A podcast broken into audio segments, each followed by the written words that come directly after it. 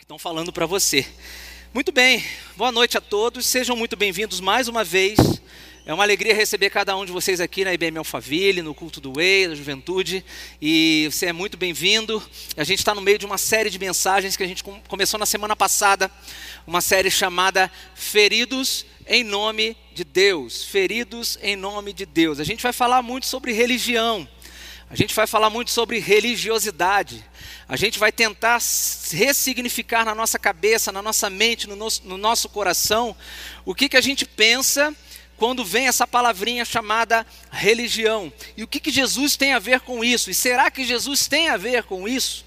Então, durante esse mês, eu queria convidar você a ficar atento, a vir a todas as celebrações, a estar com a gente, porque todos nós, em algum momento, tivemos algumas decepções. Muitos de vocês, talvez, que estejam aqui hoje nessa noite, tenham passado por decepções relacionadas à religião, relacionadas à igreja, relacionadas à liderança, e a gente vai tentar entender o que, que de fato né, é, é, é, é, algo que vem de Deus e o que, que não vem. Como é que a gente consegue identificar isso? Será que aquilo que um dia um líder falou para mim era da parte de Deus? Talvez você tenha essa dúvida.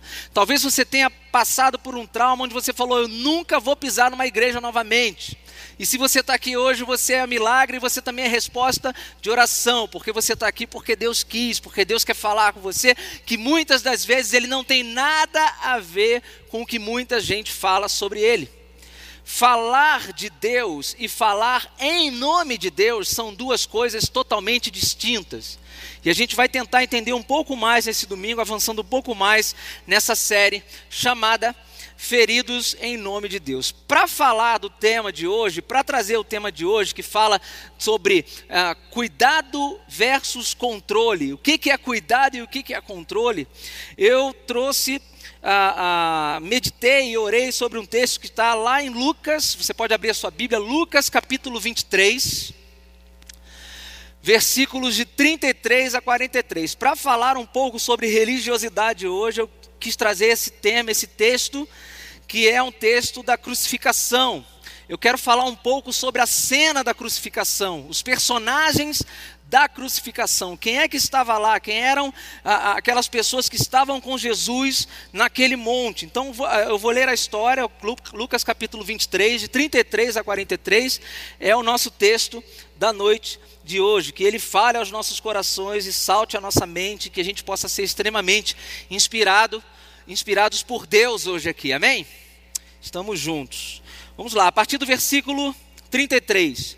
Eu estou lendo na versão NVI. Quando chegaram ao lugar chamado Caveira, ou seja, Gólgota, ali crucificaram a Jesus com os criminosos, um à sua direita, outro à sua esquerda. Jesus disse: Pai, perdoa-lhes, pois não sabem o que estão fazendo.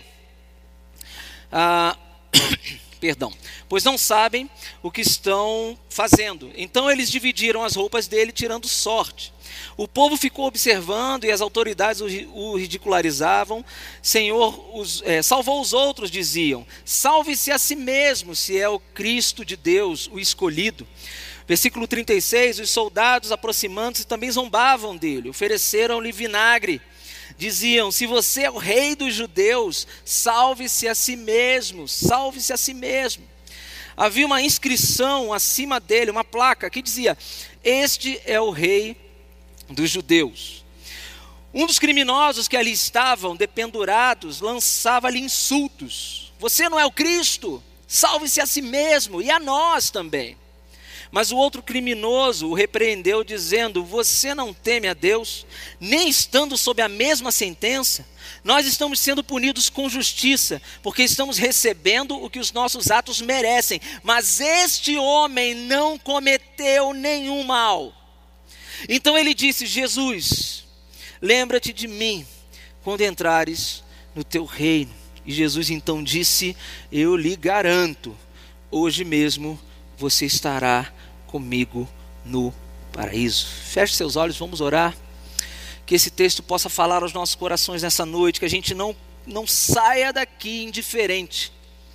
Você pode sair daqui talvez questionando Você pode sair com muitas dúvidas, mas esse texto precisa incomodar a nossa vida, porque é uma palavra viva. Isso aqui não foi escrito, não é um texto morto, não foi escrito há mais de dois mil anos atrás e, e, e se tornou morto para a gente. Não, a gente está lendo uma palavra viva, então peça a Deus para que Deus fale com você hoje, para que hoje seja uma noite diferente, para que hoje seja uma noite especial.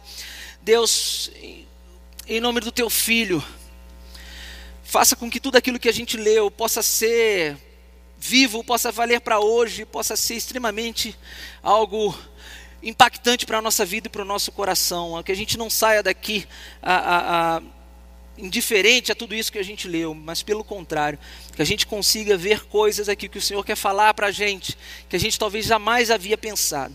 Em nome de Cristo que oramos. Amém e amém. A gente está diante de um do, do, do Gólgota, daquele episódio da crucificação. Muitos de vocês conhecem, já viram em filmes, já viram em quadros, sabem do que eu estou falando. Nós estamos aqui, está, tendo, está sendo representada aqui as três cruzes daquela época. E a grande, e a grande reflexão dessa noite é, diante daquilo que a gente leu, o que, que isso tem a ver com a religiosidade?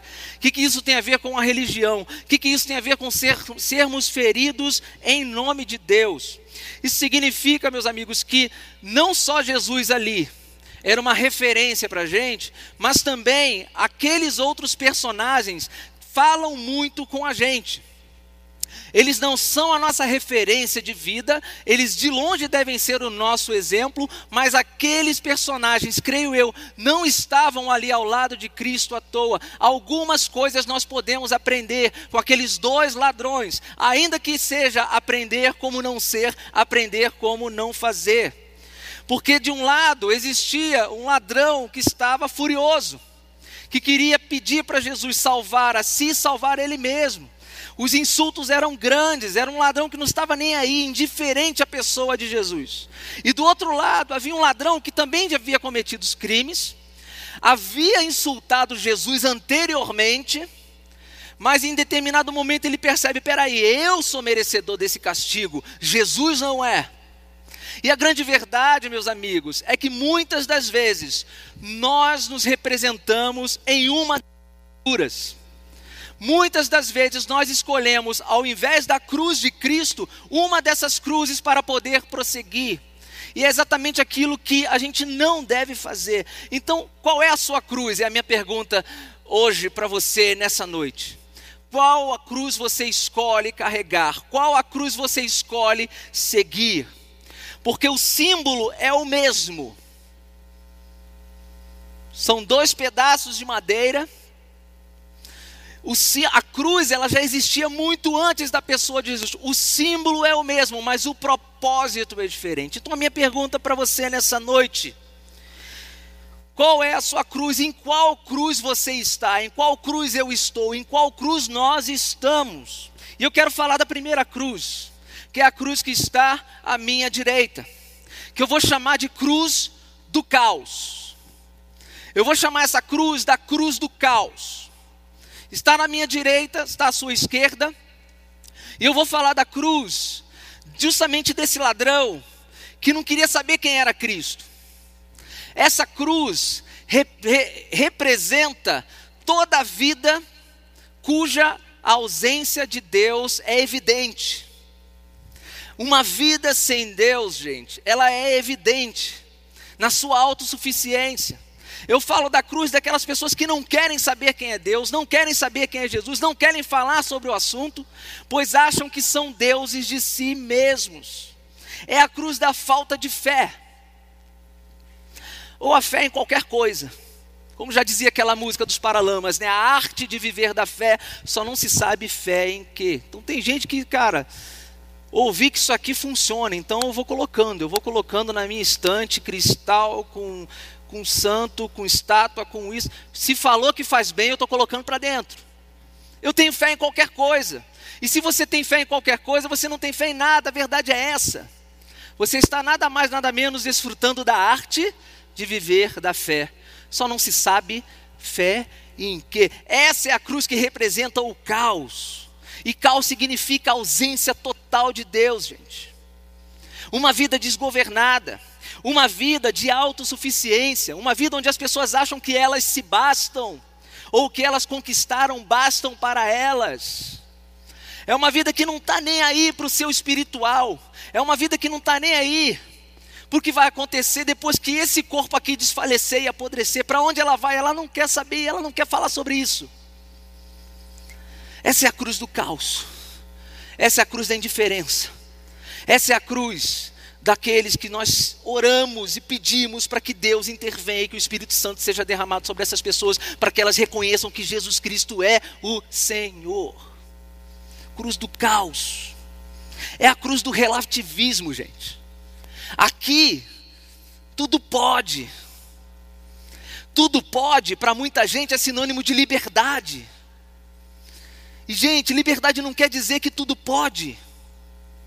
Liberdade não tem a ver com aquilo que, com a quantidade de coisas que você pode fazer sem que alguém intervenha na sua vida. Isso não é liberdade. Quando eu cheguei aqui em São Paulo, a gente alugou um apartamento e o meu filho Noah, ele tinha sete meses, ainda não andava, mas estava prestes a andar alguns meses, daqui a alguns meses.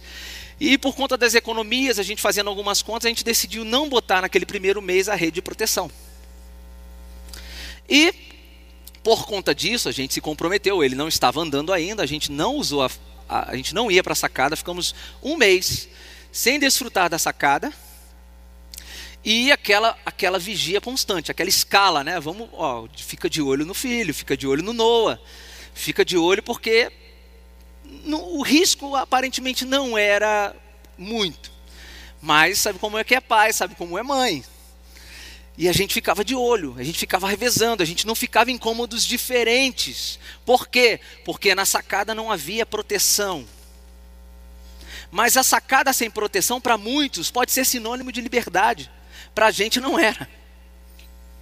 E de repente a gente conseguiu se organizar, a gente conseguiu colocar as redes de proteção. Gente, no dia que foi colocada a rede de proteção lá em casa, meu coração, ó. Por quê? Agora o meu filho pode ir para a sacada. Eu posso ficar mais tranquilo. Agora eu posso ficar num cômodo e ele em outro. Eu posso olhar ele mais de longe eu posso abrir a porta da sacada, contemplar melhor a vista. Ora, mas a rede não, não significa prisão. A rede não significaria um aprisionamento. Ela para mim foi liberdade. Gente, aquilo que as pessoas estão vendo em Jesus como uma prisão, a gente está vendo como uma rede.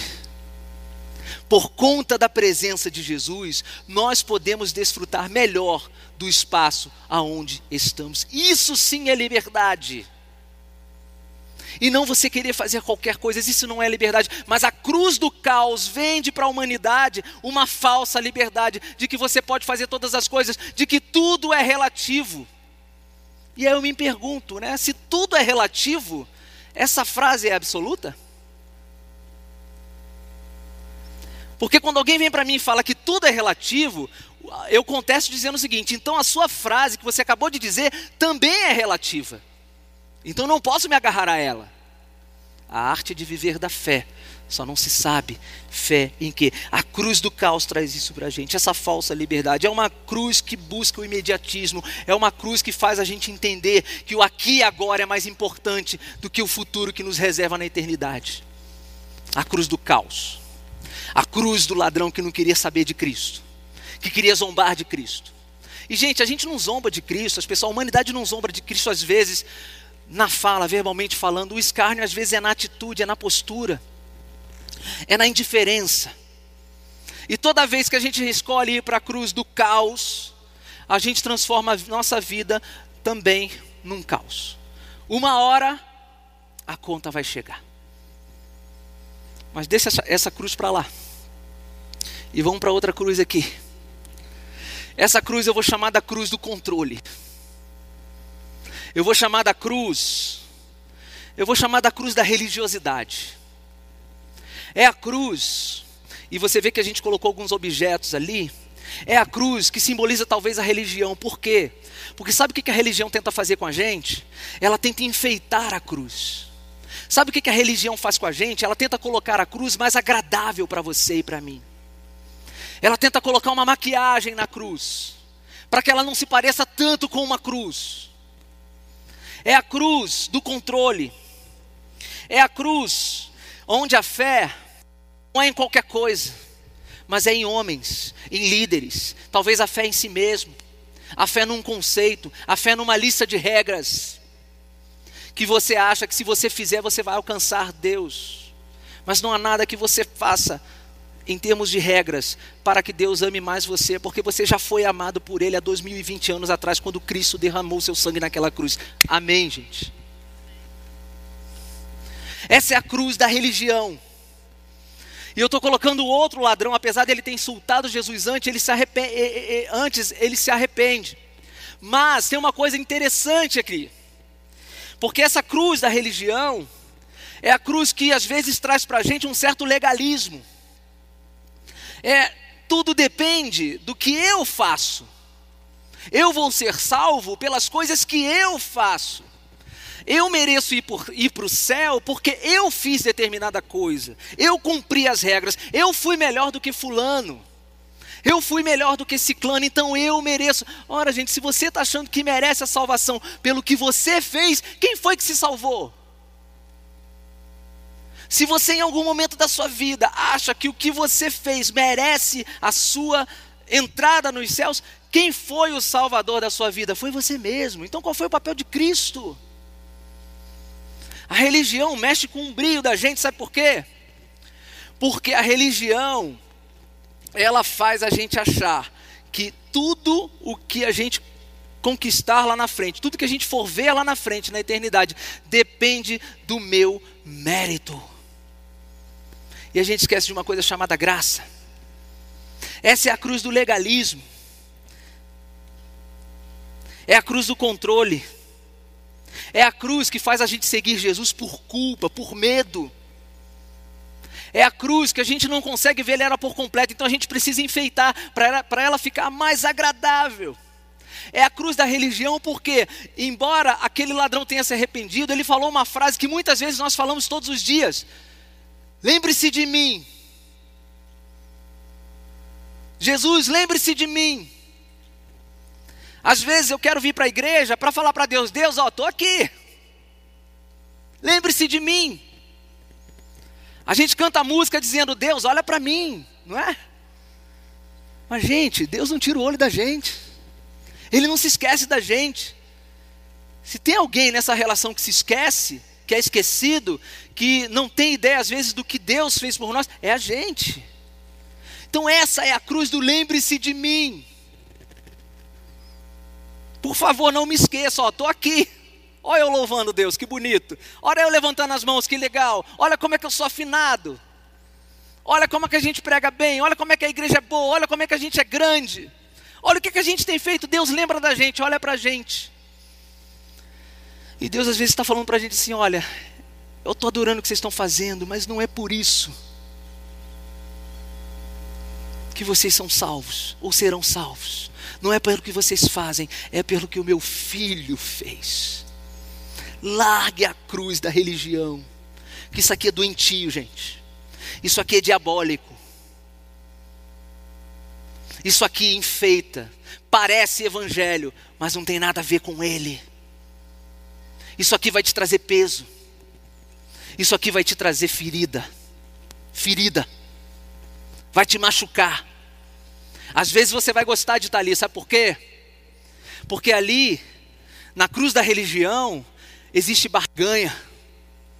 Deixa eu ver a igreja todo domingo, deixa eu dar meu dízimo, deixa eu fazer isso e aquilo, e eu estou torcendo para que no final do mês Deus me abençoe.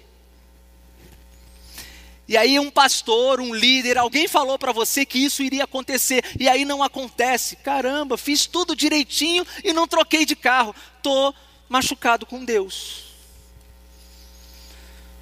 Mas Deus não tem nada a ver com isso.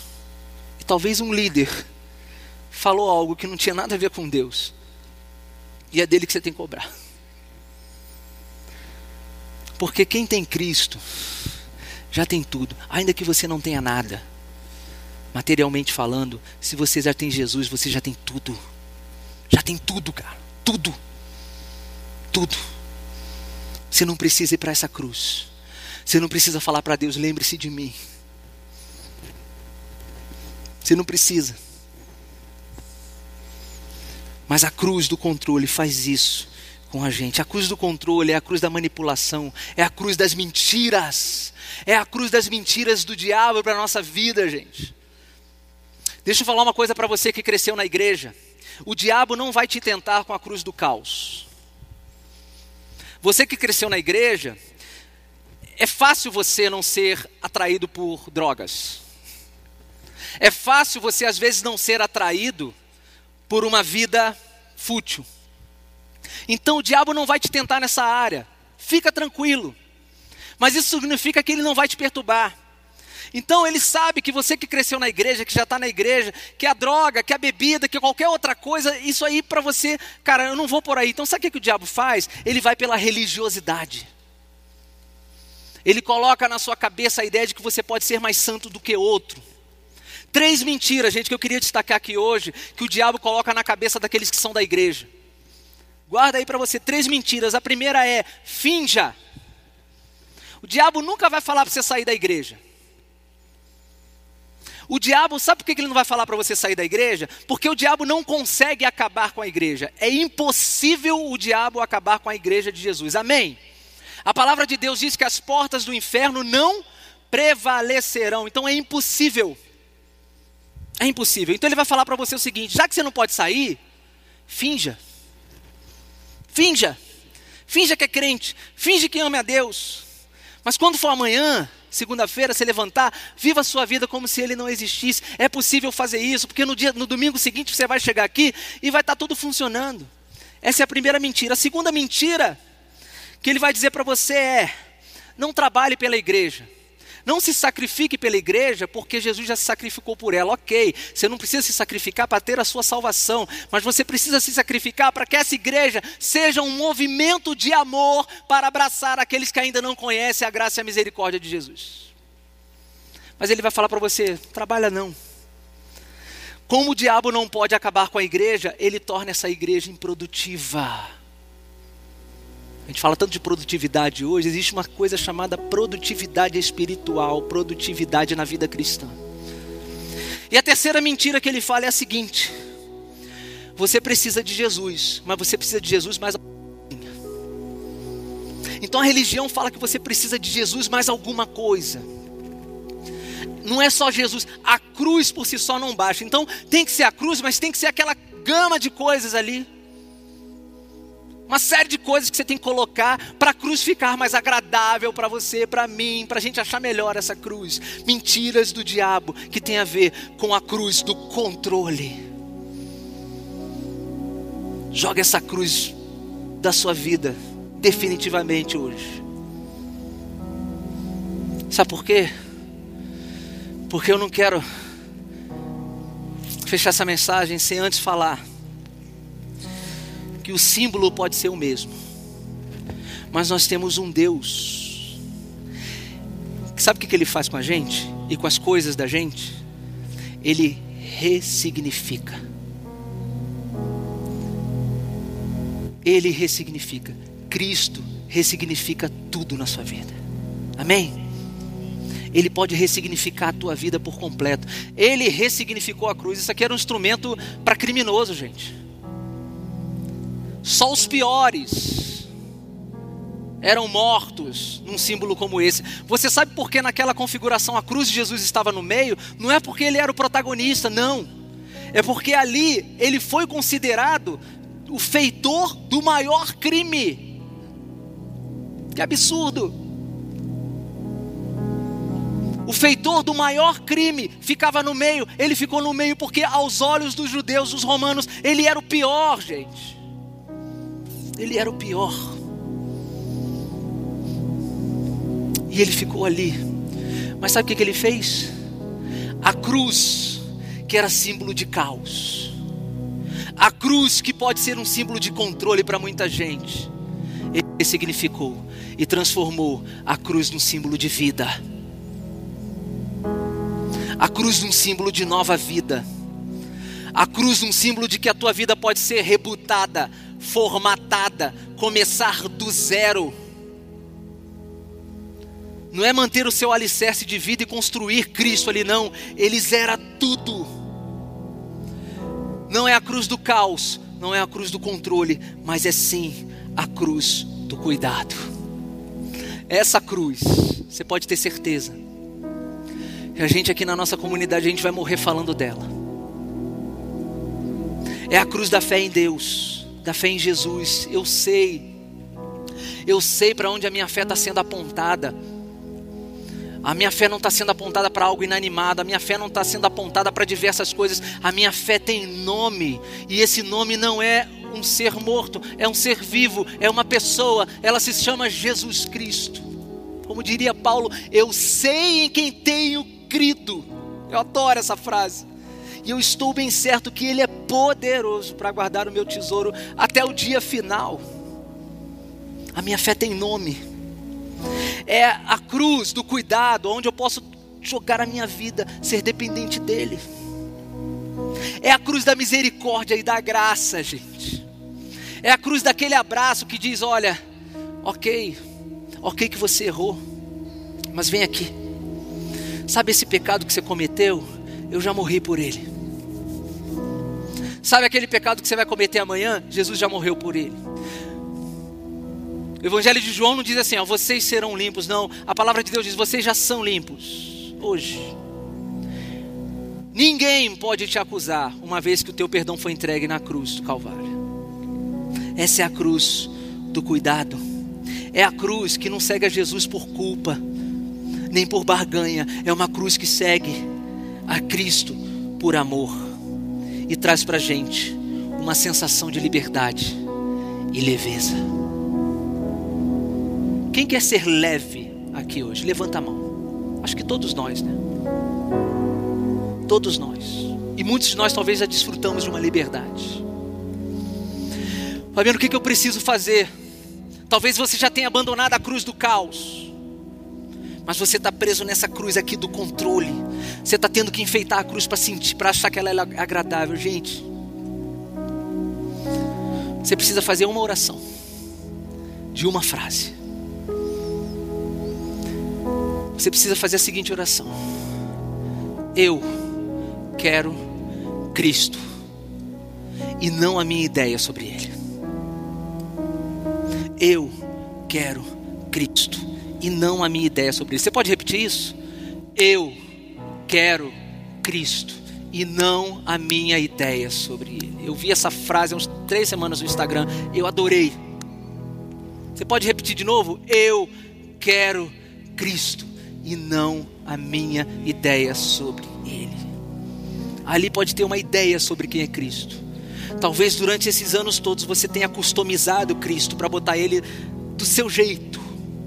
Mas não somos nós que botamos Cristo do nosso jeito. É Cristo por inteiro que coloca a gente do jeito dele. Nós fomos feitos para sermos semelhantes a Jesus e não Jesus ser semelhante a gente. Eu sei que você quer mudar de vida, eu sei que você quer crescer, eu sei que você quer ser uma pessoa melhor, você quer tudo isso. Eu quero, sabe de uma coisa? Jesus é a sua melhor versão. Eu costumo dizer para os, jo jovens que existe uma versão sua, sua, perfeita aos olhos do Pai, disponível para download na App Store do céu. Tá lá a versão. Tá disponível por conta disso aqui. Ele quer cuidar de você. Ele quer cuidar de você. Mas talvez ele queira saber uma coisa de você nessa noite. Você quer Cristo ou apenas uma ideia sobre Ele? E eu espero que você responda: Eu. Acho que vocês não querem, não. Né? Eu. Essa, essa é a sua oração.